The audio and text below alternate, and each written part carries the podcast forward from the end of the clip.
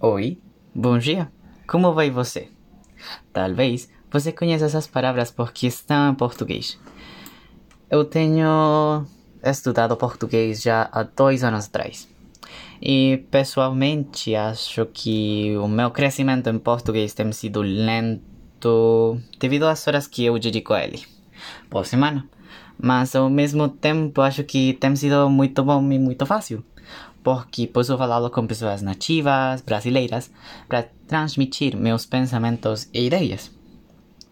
No começo, como tudo, eu não sabia dizer uma frase completa, porque sempre dizia algo errado dizia palavras inventadas por mim mesmo. Mas acho que estar com uma pessoa nativa me ensinando e que não falava espanhol eh, fez que o português me abrace com todo o conhecimento para aprendê-lo. Ainda, eu estou aprendendo nas aulas com minha querida professora e também com outros meios, porque é assim que você aprende um novo idioma, fazendo que sua vida torne em relação ao português, neste caso, falando sobre sua vida social, familiar e tecnológica.